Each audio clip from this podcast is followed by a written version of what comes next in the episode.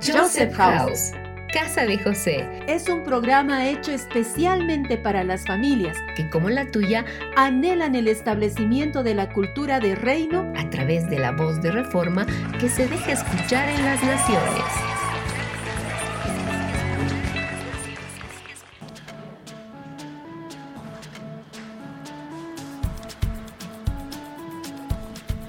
Bendecidos queridos oyentes, les damos la bienvenida a un nuevo programa de Joseph's House por Radio Kerigma. Hola Andy.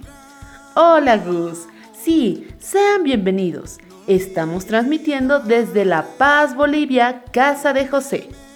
Tenemos estos minutos para compartir con ustedes grandes cosas. Y cuéntanos Gus, ¿qué tenemos hoy? Eh, bueno, primero empezaremos reflexionando sobre el tema de esta semana, que es... ¡Sal y luz! Y hemos escuchado muchas cosas interesantes y muy prácticas, la verdad, para nuestra vida en Cristo. Y hoy no será la excepción, así que les pido mucha atención.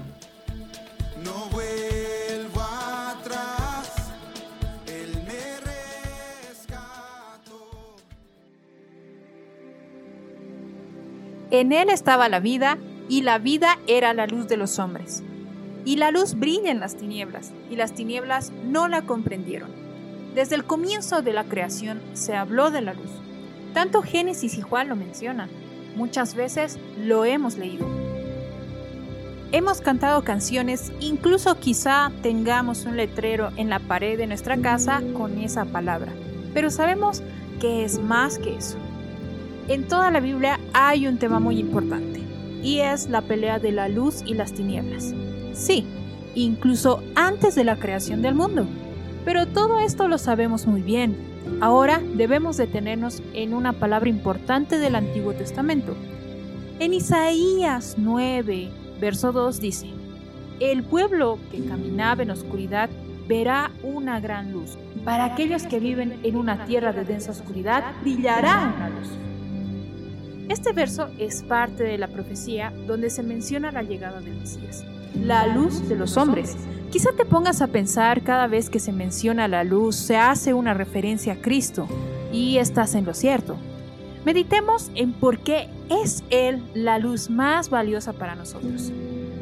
Primero, Cristo mismo es la palabra viva y el pensamiento de Dios, la extensión visible del Dios invisible.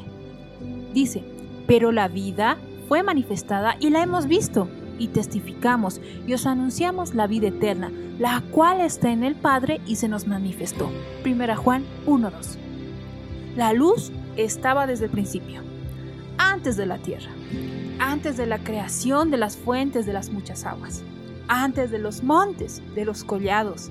La luz ya había sido engendrada, antes de que hubiera una casa, el hombre y todo lo que nos rodea. Pero no fue suficiente para nosotros. Así que vino esa luz en forma de hombre. Se despojó de su gloria.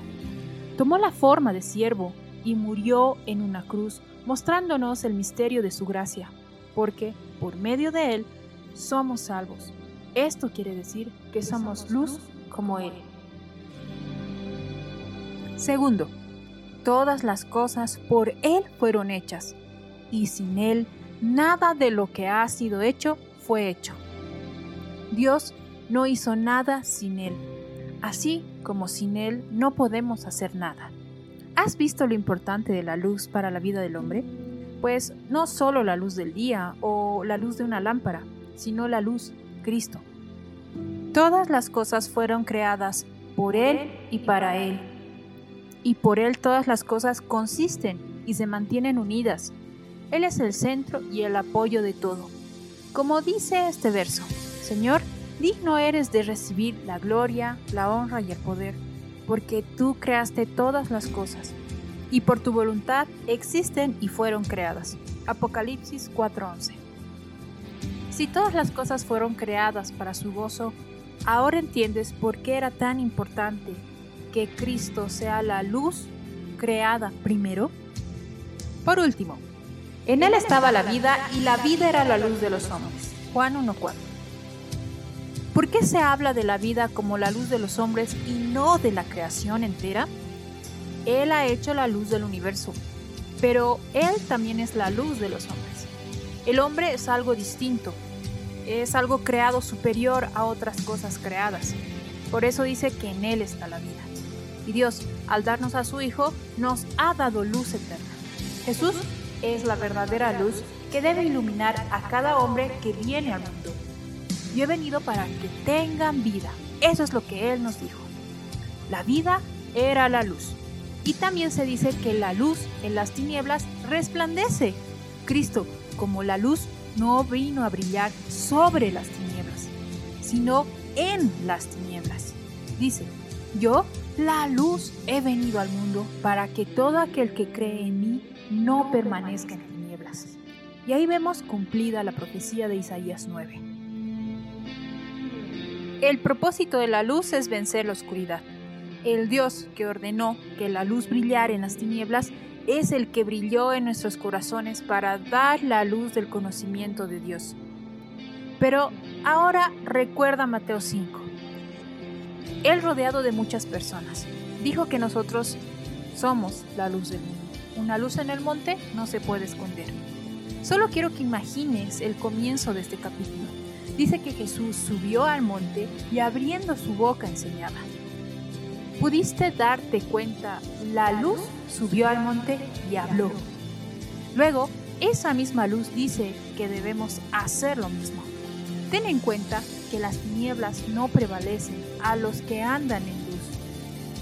Así que subamos al monte y mostremos a Cristo la luz a los que nos rodean. Seamos luz. Levántate y resplandece, porque ha llegado tu luz y la gloria del Señor ha amanecido sobre ti.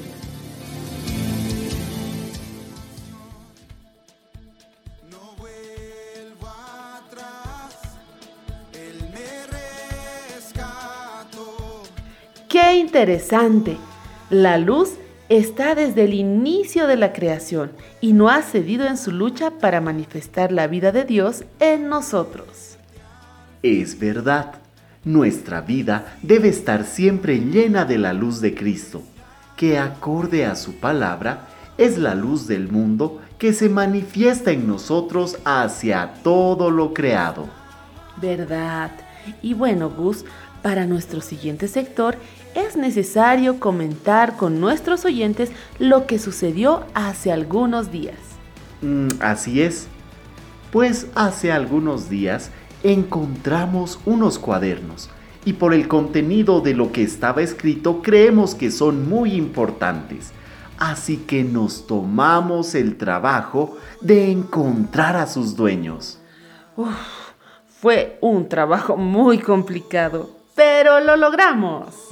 Y ahora tenemos a nuestra reportera en camino para devolver estos valiosos cuadernos. Y sin más demora, vamos con nuestra unidad móvil.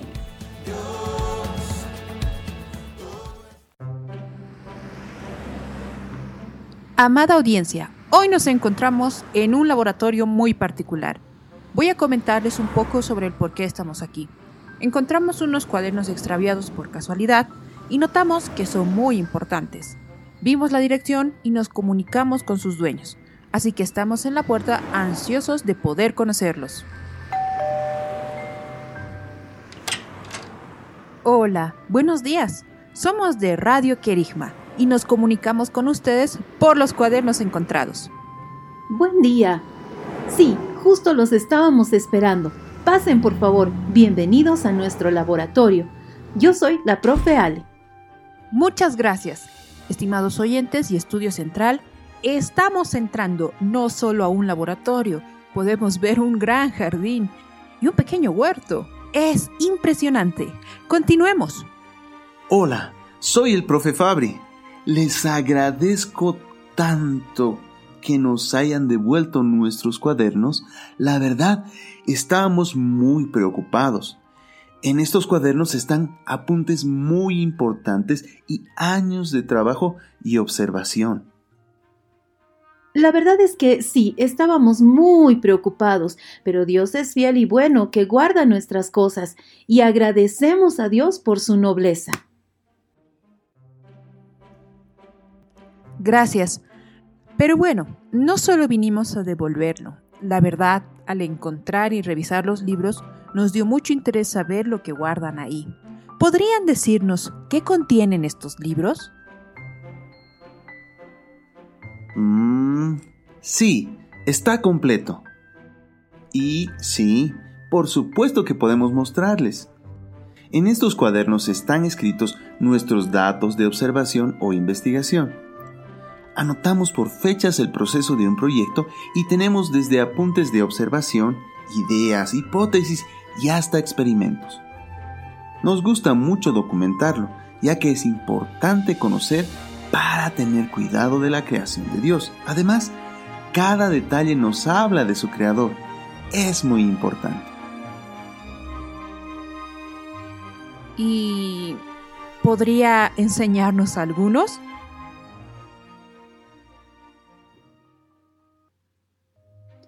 Este es mi cuaderno de observaciones. Escucha con atención. Bitácora día 1, año 2017. País, República Dominicana. Lugar, Playa Sosúa. Observación. Estando en esta hermosa playa y lejos de las olas que ya me habían hecho saber que el agua era salada gracias a que me tomaron por sorpresa y me empaparon por completo, vi nada menos cómo se formaban pequeñas burbujas en la arena. ¿Burbujas de aire? Mmm, profe Ale, pero ¿en la arena? Me sorprende, Carla, que no hayas visto burbujas en la arena de las playas. Permite que siga leyendo. Me acerqué cuidadosamente, ya que uno de mis acompañantes años atrás, al acercarse a una de estas burbujas, atacó a una indefensa medusa que había quedado fuera del agua. Al ser pisada por mi acompañante, le picó el pie y él me dijo, ¡Auch! Eso sí que duele. Así que, con mucho cuidado, me acerqué y después de esperar algunos minutos del mismo lugar de donde salían las burbujas, salió un hermoso caracol ermitaño. ¿Y qué pasó? ¿La atacó, profe? Pues seguiré leyendo para no inventarme la respuesta. El caracol tenía una hermosísima concha blanca con forma espiral que parecía estar acomodada más hacia la derecha, es decir, parecía que se iba a caer hacia la derecha. Rápidamente empezó a correr con sus cuatro patas, mientras que con dos patas delanteras, más conocidas como tenazas, trataba de pellizcar algo. Creo que a mí. El color de su cuerpo y patas es rojizo. Me llama la atención que después de correr como un metro, se volvió a esconder y salieron nuevamente burbujas de la arena.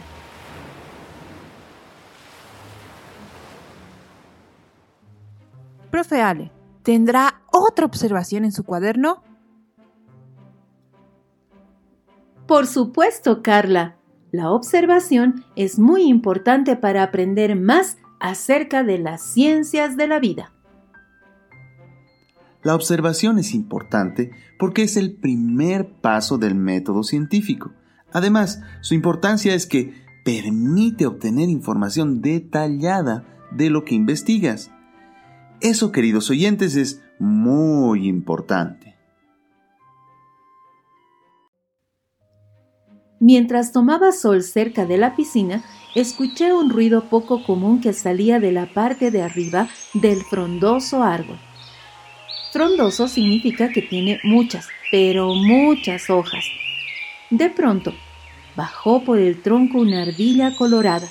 Tenía su cola muy esponjada, sus orejas estaban atentas a todos los ruidos que la rodeaban, sus pequeñas garras le ayudaban a sostenerse y así no caer del tronco del árbol. Bajó rápidamente hasta el piso y tomó una de las avellanas que habían caído del árbol vecino. Luego subió corriendo a lo que yo pienso era su nido. Me interesó anotarlo y me dispuse a observarla por una semana más. Me di cuenta que la ardilla bajaba del árbol en horarios marcados por la mañana, a eso de las 10 y por las tardes a las 5. Cuando bajaba del árbol, claramente en busca de comida, me di cuenta de que los animales, ya sea una ardilla, un ave o cualquier otro animalito, tiene hábitos y orden. Solo debemos prestar atención. Es verdad. En mi casa no hay un gran patio, pero tenemos un lindo árbol.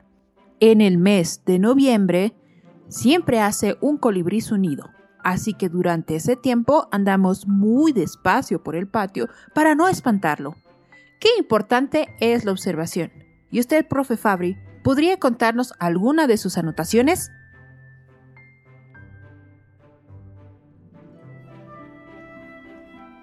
En este libro tengo unos experimentos muy importantes. A ver, te escojo una reciente de hace un año. Mm, experimento. El poder de la oración. Duración, tres semanas. El objetivo fue sembrar unas semillas y luego ponerlas en dos grupos y verificar la eficacia de la oración. Los primeros días lo que hacemos es tomar el grupo de semillas, las sembramos en vasos, las regamos y luego las separamos en dos grupos. Al primer grupo, desde que las sembramos, comenzamos a orar por ellas para que puedan germinar. Paralelamente al otro grupo, las dejamos solamente con el riego y con el cuidado, pero no se oró por ellas. La segunda semana se comenzó a ver que el grupo de semillas por las que orábamos brotaron un poquito más rápido que el otro grupo de semillas por las cuales no se oraba.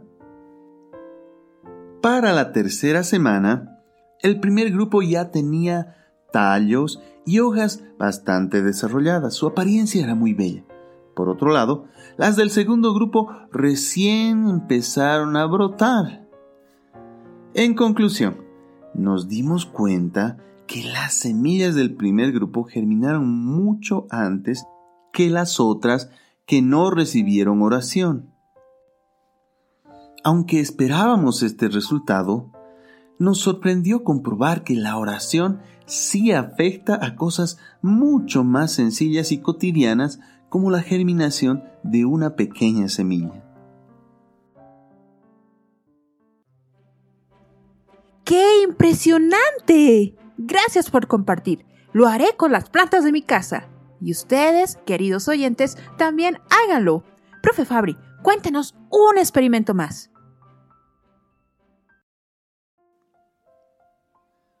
Otro experimento que hicimos fue el de la mariposa. Un día hace unos años estábamos en el parque con unos niños y pudimos ver muchas mariposas que sobrevolaban por aquel lugar. Pero al observar más detalladamente, encontramos en los arbustos muchas orugas. Y estas eran muy diferentes. Unas tenían pelos, otras no. Unas eran del color verde, otras eran cafés, anaranjadas. Y fue ahí donde surgió la pregunta. ¿Cuál de estas mariposas corresponde a las clases de orugas que encontramos? Así que empezamos nuestro experimento. Llevamos a las orugas con mucho cuidado a nuestro laboratorio jardín y las empezamos a cuidar. Cada una tenía un espacio designado para saber específicamente en qué tipo de mariposa se convertiría. Durante esas semanas pudimos anotar el proceso que tiene una oruga de convertirse en mariposa. Primeramente medíamos las orugas, veíamos si cambiaban de color. También estábamos atentos a cuando ellas realizan una muda y finalmente podíamos determinar cuál de ellas tardaba más en hacer su metamorfosis. No solamente anotamos, también tomamos fotografías porque las crisálidas son muy diferentes. Aquí se pueden ver algunas fotografías. Ahora con la tecnología podemos archivar de mejor manera nuestros experimentos. Me parece muy importante cada experimento y experiencia que nos mencionaron. Permítame anotarlo. ¿Tú también tienes un cuaderno de observaciones? Sí, pero es un libro de reportajes, más que uno de experimentos. Yo también anoto lo importante de mis reportajes o alguna pregunta que tengo para facilitarme el trabajo. ¡Qué bueno! Esto muestra dedicación al trabajo. Bueno, queridos oyentes, hemos aprendido mucho hoy. Agradecemos a los profesores por mostrarnos sus técnicas para mejorar nuestra observación y allí tener un orden en nuestras investigaciones. Terminamos este reporte. Volvemos con ustedes, Andy Gus, a Estudio Central. Hasta pronto, que Dios les bendiga.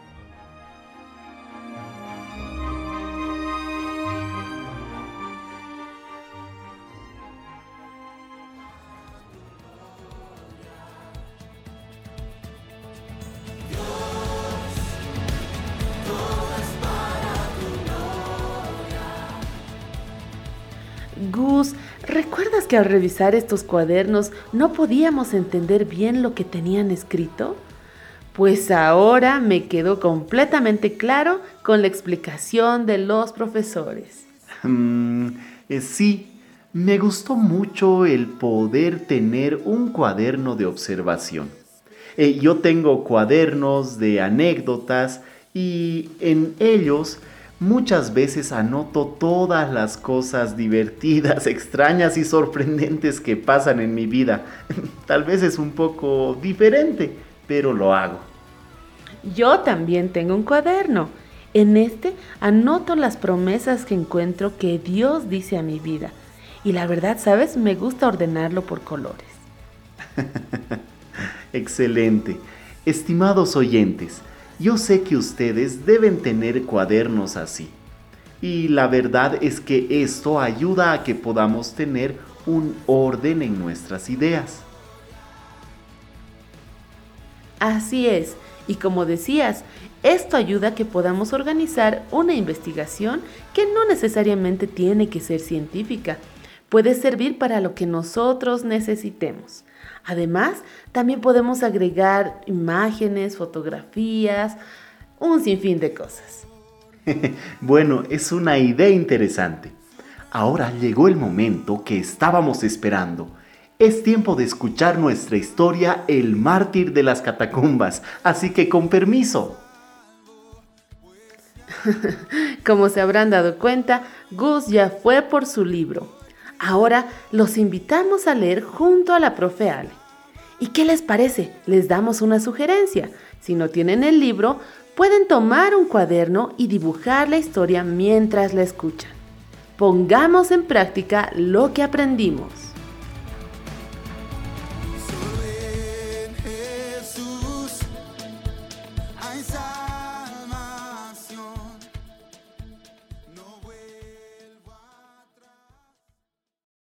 Capítulo 2.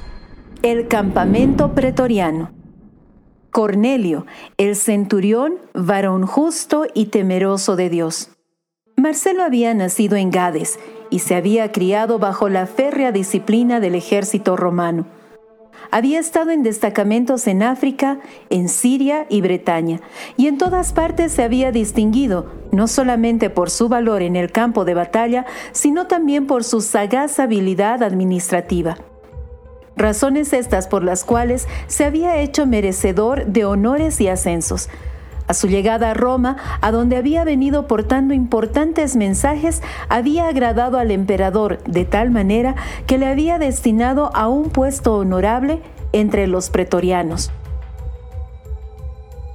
Lúculo, por el contrario, jamás había salido de las fronteras de Italia, apenas quizá de la ciudad. Pertenecía a una de las más antiguas y nobles familias romanas y era, naturalmente, heredero de abundantes riquezas, con la correspondiente influencia que a éstas acompaña. Había sido cautivado por el osado y franco carácter de Marcelo, siendo así que los dos jóvenes se convirtieron en firmes amigos. El conocimiento minucioso que de la capital poseía Lúculo le deparaba la facilidad de servir a su amigo y las escenas descritas en el capítulo precedente fueron en una de las primeras visitas que Marcelo hacía al renombrado Coliseo. El campamento pretoriano estaba situado junto a la muralla de la ciudad, a la cual se hallaba unido por otra muralla que los circundaba. Los soldados vivían en cuartos a modo de celdas perforadas en la misma pared. Era un cuerpo integrado por numerosos hombres cuidadosamente seleccionados, y su posición en la capital les concedió tal poder e influencia que por muchas edades mantuvieron el control del gobierno de la capital. Un puesto de mando entre los pretorianos significaba un camino seguro hacia la fortuna, y Marcelo reunía todas las condiciones para que se le augurara un futuro pletórico de perspectivas y todos los honores que el favor del emperador podía depararle. En la mañana del siguiente día, Lúculo ingresó a su cuarto y después de haber cambiado los saludos usuales y de confianza, empezó a hablar respecto a la lucha que habían presenciado. Marcelo dijo, Tales escenas no son de las que en verdad me agradan, son actos de crasa cobardía. A cualquiera le puede complacer el ver a dos hombres bien entrenados trabarse en pareja lucha limpiamente, pero aquellas carnicerías que se ven en el Coliseo son detestables. ¿Por qué había de matarse a Macer? Él era uno de los más valientes de los hombres, y yo tributo todo mi homenaje a su valentía inimitable. ¿Y por qué se ha de arrojar a las fieras salvajes aquellos ancianos y niños?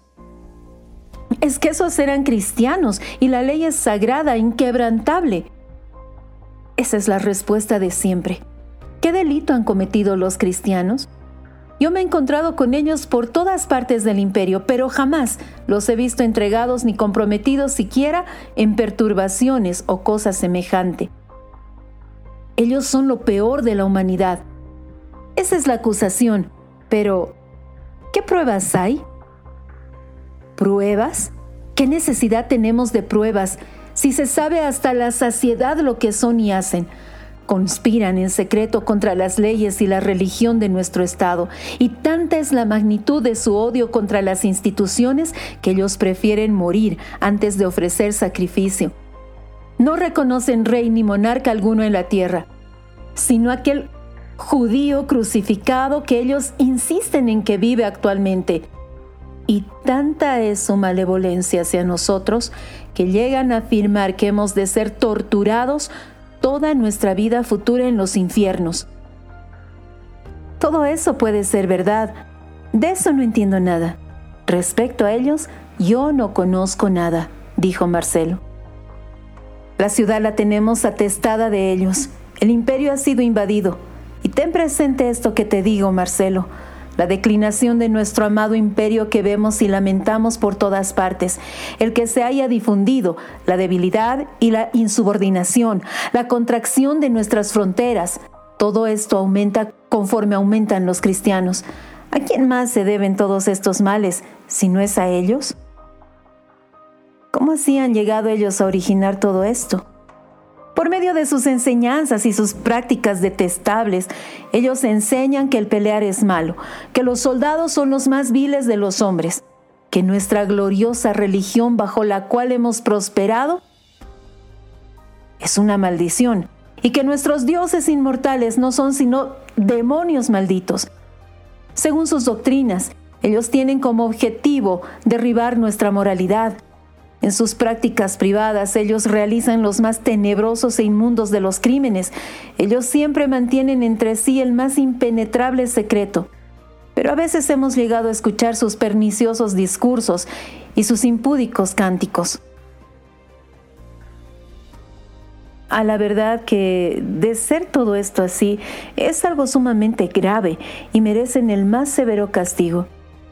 Pero de acuerdo a tu propia declaración, Lúculo, ellos mantienen el secreto entre ellos y por consiguiente se sabe muy poco.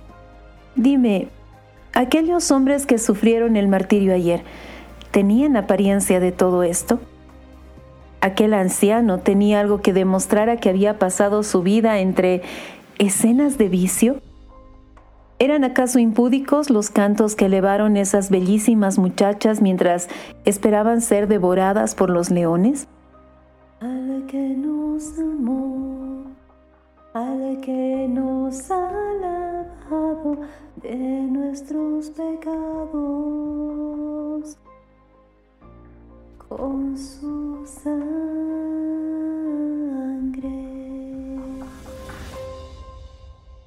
Marcelo cantó en voz baja y suave las palabras que él había oído.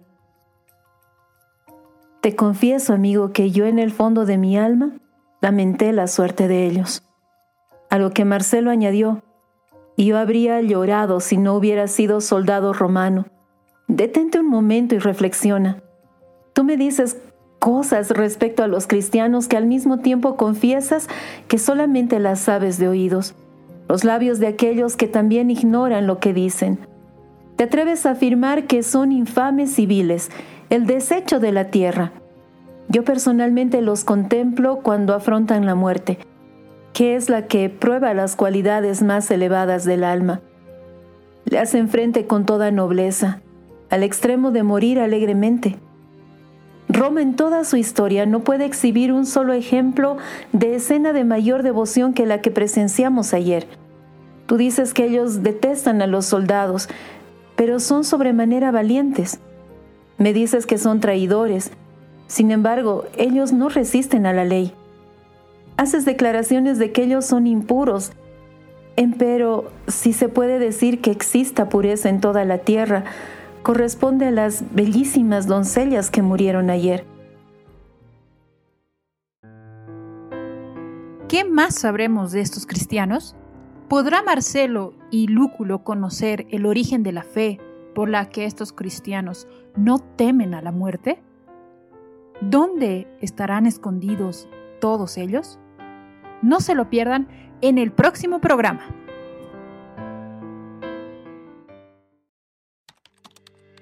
¿Dónde llamo? ¿Con quién me comunico? ¿Quién me puede atender? ¿Dónde recibo una información clara? Estamos, para, servirte. Estamos para servirte. Estos son nuestros canales de comunicación. Vía Skype. Joseph House. Vía WhatsApp. Más 59 177 592 320 vía email info arroba josephhouse.com y en la web www.josephhouse.com. Muchos países, una cultura hoy.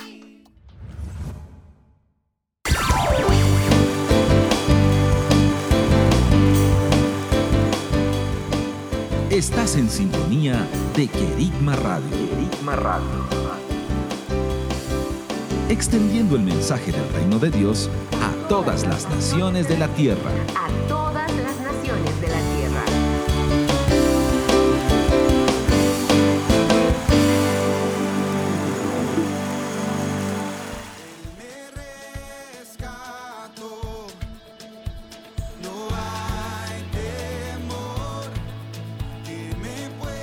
¡Wow! ¡Qué increíble estuvo este episodio! Mira, Mira Gus, yo imaginé la historia y también realicé mi dibujo. Pero qué buen dibujo. Me gusta mucho esta historia y tu dibujo sin duda alguna ayuda a imaginar más.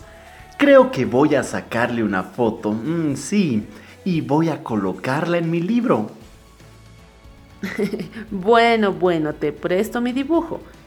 Y ahora, ¿qué te parece si profundizamos un poco más en aquello que aprendimos? En el primer segmento conocimos a los profesores de ciencias naturales y biología. Ahora queremos saber mucho más sobre cómo valorar la creación de nuestro Padre. Algo que me gustó aprender es que no necesitas tener un gran laboratorio o un gran huerto para empezar a ver las maravillas de la creación nosotros queremos saber cómo cuidar de la vida, de todo lo que nos rodea.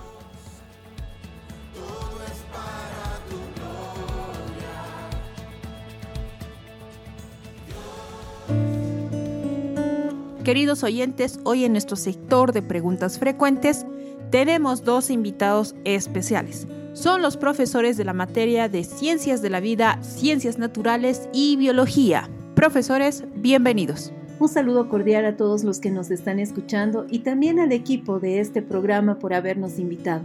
Soy Alejandra Borges desde la casa de José en La Paz, Bolivia. Muy buenos días, pero también buenas tardes y buenas noches a todos los que nos están escuchando.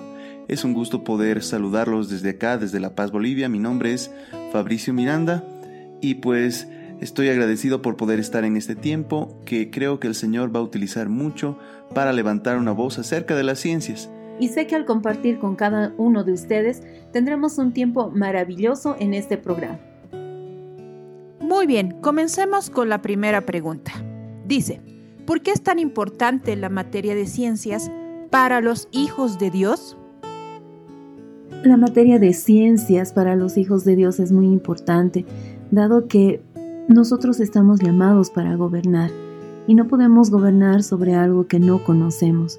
Dios nos ha dado la autoridad para poder hablar y sanar la tierra y los seres vivos. Ellos se han visto afectados por el pecado y nuestro papel como hijos de Dios es ser buenos mayordomos sobre la creación. Esto implica, al vivir nosotros una vida en santidad, una vida eh, en Cristo, una vida que nos lleva a acercarnos cada vez más a Dios, podemos también sanar la tierra y llevarla a una relación íntima con el Señor. Creo que es muy importante el que podamos entender y conocer acerca de las ciencias naturales y de la biología, y muy especialmente los hijos de Dios porque somos primero parte de esa creación, segundo, nos ha sido dada esa creación para que podamos administrarla. Por lo tanto, un buen administrador lo que mínimamente debe hacer es conocer aquello que le ha sido dado para administrar no podríamos administrar algo si no lo conocemos, si no lo entendemos, si por lo menos no hemos hecho, aunque sea un pequeño inventario de lo que se nos dio, entonces no podríamos administrarlo correctamente. Entonces, el primer llamado para poder atender y estudiar acerca de ciencias tiene que ver con Génesis 1.28 cuando el Señor nos dice que sojuzguemos sobre la creación. Por otra parte, aún se sabe que nosotros tenemos un tipo de inteligencia que se llama la inteligencia natural. Y es ah, algo muy intrínseco, muy interno que nos permite y nos llama a relacionarnos con la naturaleza. En ese sentido, todas las personas, todo ser humano tiene ese tipo de inteligencia y ciertamente es una parte importante del desarrollo del ser humano el que podamos nosotros tener desde el conocimiento hasta las formas de tratar con la naturaleza, que definitivamente es parte de toda la creación y también gracias a esta naturaleza podemos mantenernos con vida, podemos comer, podemos disfrutar de aquello que el Padre ha hecho para todos nosotros. Muchas gracias por sus respuestas. Sigamos con la otra pregunta. ¿Por qué es tan importante que en la materia de ciencias y biología podamos conocer todo sobre el cuerpo humano? Conocer más acerca del cuerpo humano está relacionado también con gobernar, gobernar sobre nuestro cuerpo, gobernar sobre la enfermedad. Cuando conocemos cómo funciona determinado órgano o sistema, qué función cumple dentro del cuerpo, con quienes se alía para funcionar bien, correctamente, es donde nosotros podemos orar cuando este sistema no está funcionando correctamente, para que podamos traer sanidad de parte del Señor y no simplemente estar atentas tratando de, acertar a dónde va la enfermedad y cómo está afectando esto, sino que realmente estamos apuntando al lugar correcto podríamos decir que también está como razón para aprender acerca del cuerpo humano el ver el poder del Señor. Es asombroso darnos cuenta que desde la célula más pequeña tiene la esencia y la imagen de Dios. El solo hecho de ver nuestras huellas digitales o la estructura de un cabello nos lleva a ver a un Dios tremendamente maravilloso y que ha tenido el cuidado de hacernos a cada uno de manera individual y única para que podamos completar su gloria en esta tierra. Todos los seres vivos, incluyendo la mayor y mejor creación del Padre que somos nosotros, tenemos diseños preciosos admirables que funcionan dentro nuestro. De por sí, tan solo por curiosidad, estudiar el ser humano podría ser algo que nos abre los ojos a tanta maravilla, innovación, diseño, estructuras. Es realmente precioso lo que el Señor ha hecho. Tal perfección pues se debe a que el Creador es perfecto. Entonces, realmente, cuando el Señor nos dice y nos llama a ser administradores, habla no solamente de todo lo que nos rodea, sino aún de nosotros mismos. Cuando el Señor nos revela y nos dice que nuestro cuerpo es el templo del Espíritu Santo, trae sobre nosotros una responsabilidad todavía mayor, la de administrar precisamente este templo este cuerpo. Y como lo habíamos dicho antes, ningún administrador puede administrar si es que no conoce por lo menos lo básico del lugar que va a administrar. Por esta razón, el estudiar acerca del ser humano es algo muy importante para poder ejercer correctamente esa mayordomía, esa administración. De esta forma podemos cuidar nuestro organismo para extender nuestra vida y cumplir el propósito por el cual Dios nos ha llamado a cada uno de nosotros. Si me permiten, quisiera añadir algo más. Creo que estudiar ciencias de la vida o biología nos ayuda a ver a un Dios tremendamente maravilloso, detallista, creativo, cuidadoso, que no deja nada al azar, sino que tiene cuidado de poner el detalle perfecto y preciso en cada una de las obras de su creación. Si se han tomado el cuidado de ver el detalle con el que el Señor hizo una flor o una abeja o una vaca, van a darse cuenta de que Él puso todo su cuidado para hacerlas. Y cuánto más lo hizo con nosotros, eh, la creación que lo refleja, que lo puede contener. Así es que definitivamente las ciencias naturales y seguramente cualquier otra materia nos va a llevar a acercarnos más a Dios, a admirarlo más y obviamente a darle toda honra, toda gloria y toda majestad solo a Él. Por otra parte, el conocer acerca de nuestro cuerpo, de nuestro organismo, cómo funciona, nos ayuda a poder gobernar porque cuando debemos orar y debemos darle un nombre a una determinada parte de nuestro organismo, a un órgano, y no lo conocemos, pues nos resta eh, esa dirección que puede tener nuestra oración. Así que un buen administrador también deberá conocer cómo funciona, qué partes tiene, sus nombres, etc. Y eso nos ayuda a ser mucho más precisos al momento de gobernar, al momento de orar, al momento de ayudar por todas estas razones y seguramente hay muchas más, creo que es muy importante que no solo los hijos de Dios, sino todo aquel que es eh, un ser humano debería conocer, debería saber acerca del organismo, de su organismo, para poder vivir mejor y para poder hacer mejor lo que cada uno debe hacer en este tiempo. Perfecto, gracias por cada una de sus palabras y estimados oyentes, esperamos que hayan tomado mucha atención a cada respuesta. Bueno, ya es tiempo de despedirnos, así que profesores, pueden ustedes despedirse. Señor, queremos agradecerte por todo este tiempo que hemos compartido. Sean bendecidas las personas que han estado escuchando este programa.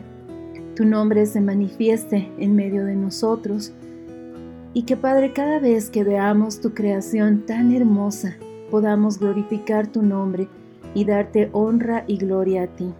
Tú eres bueno, te amamos, te glorificamos, te honramos. En el nombre de Jesús. Amén.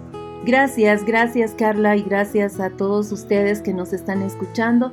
Ha sido un gozo el poder compartir con ustedes estos minutos y especialmente darle la honra y gloria al Señor por lo que Él ha hecho en nuestras vidas. Damos gracias al Señor por la vida de cada uno de los oyentes y creemos que la vida es algo realmente tan valioso y tan precioso que el Señor nos ha regalado. Que ciertamente esta oportunidad para poder hablar acerca de esos diseños es muy importante para valorar lo que el Señor ha hecho en todos nosotros. Les bendigo y les agradezco de nuevo. Hasta pronto. Muchas gracias. Sigamos con nuestra programación.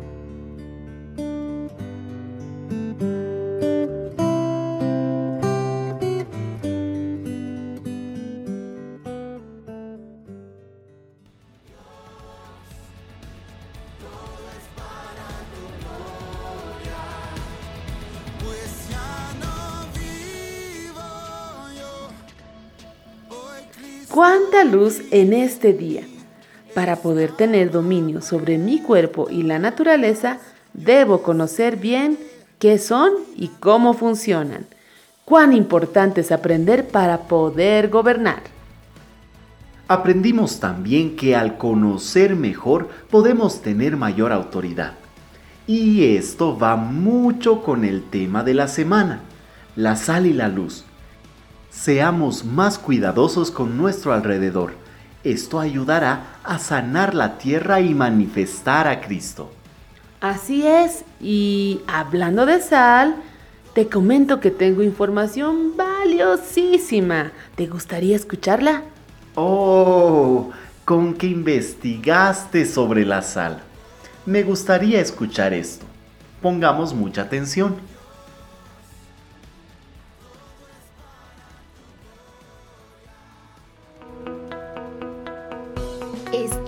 Sintonía.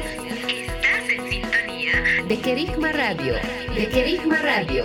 Extendiendo el mensaje del reino de Dios a todas las naciones de la tierra.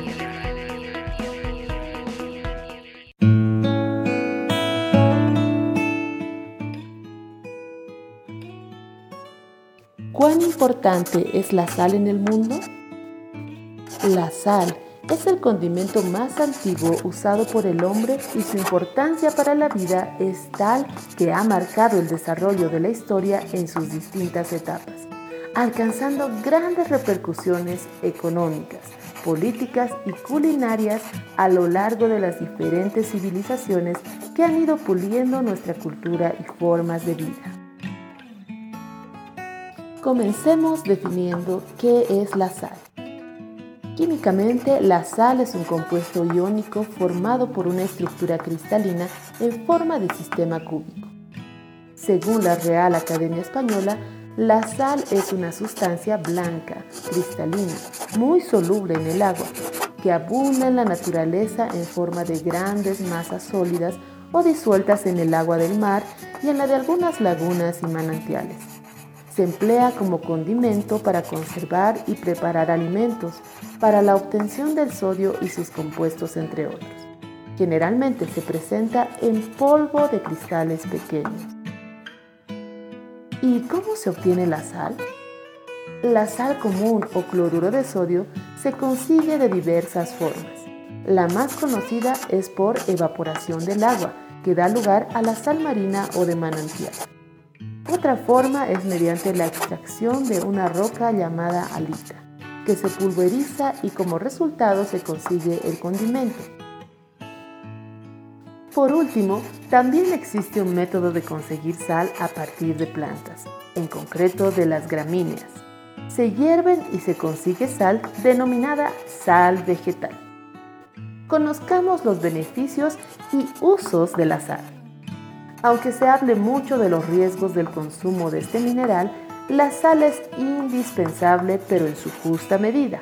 Es imprescindible para mantener el organismo bien hidratado, que las células dispongan del agua necesaria y también regula los fluidos del organismo.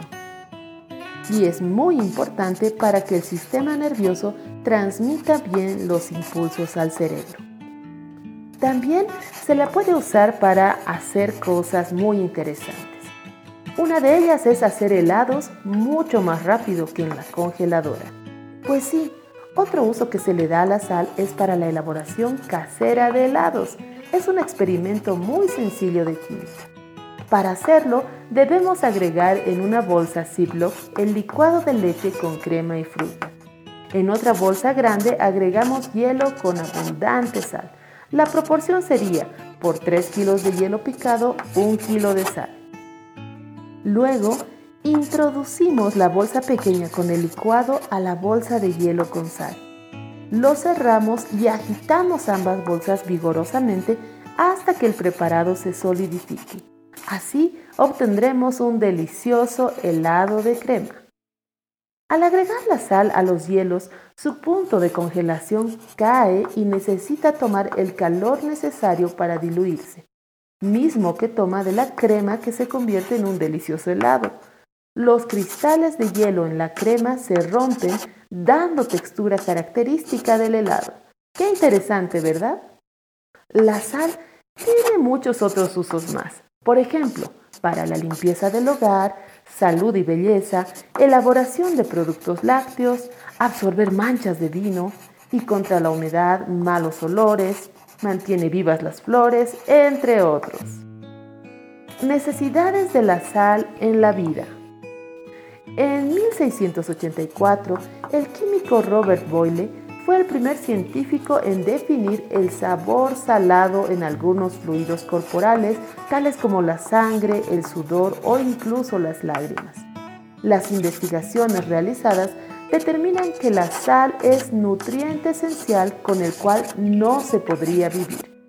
Los seres humanos estamos compuestos de agua y su proporción de sal oscila desde los 14 gramos a los 250 gramos de acuerdo a la edad.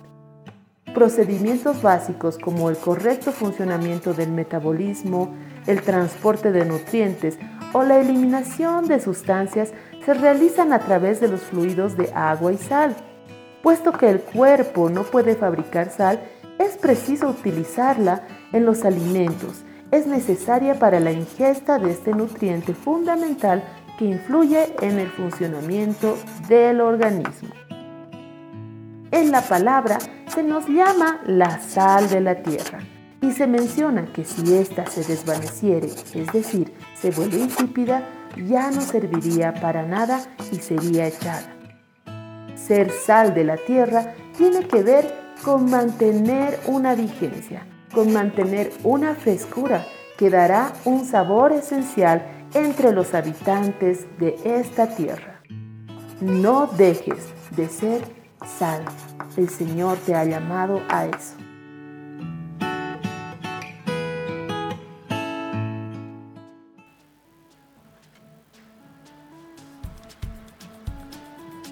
Bueno, queridos oyentes, el tiempo de nuestro programa llegó al final.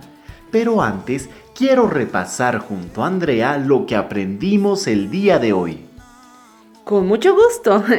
Empezamos aprendiendo acerca de la luz, que vino desde el inicio de la creación y se estableció en nuestras vidas. Cristo es la luz de los hombres. Por otro lado, entendimos que podemos tener una técnica de aprendizaje por medio de un cuaderno de observación y de experimentos, y puede funcionar para todo. Luego iniciamos un nuevo capítulo de nuestra historia, el mártir de las catacumbas. En este capítulo escuchamos a Marcelo, Lúculo y el campo pretoriano. También pudimos escuchar lo importante de conocer sobre la naturaleza, nuestro cuerpo y cómo podemos entender los diseños de Dios para que los hijos gobiernen. Por último, aprendimos acerca de la sal, cómo esta ayuda a la preservación de alimentos. Y algo nuevo e interesante es que con ella podemos hacer helado, mucho más rápido que en la congeladora. Uy, cada vez aprendemos más. Es bello poder ver esto. Cada día obedezcamos a nuestro Padre. No lo olviden, somos sal y luz los bendecimos.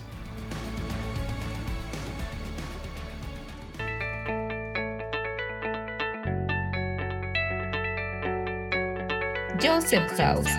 Casa de José. Estableciendo una cultura de reino en las naciones.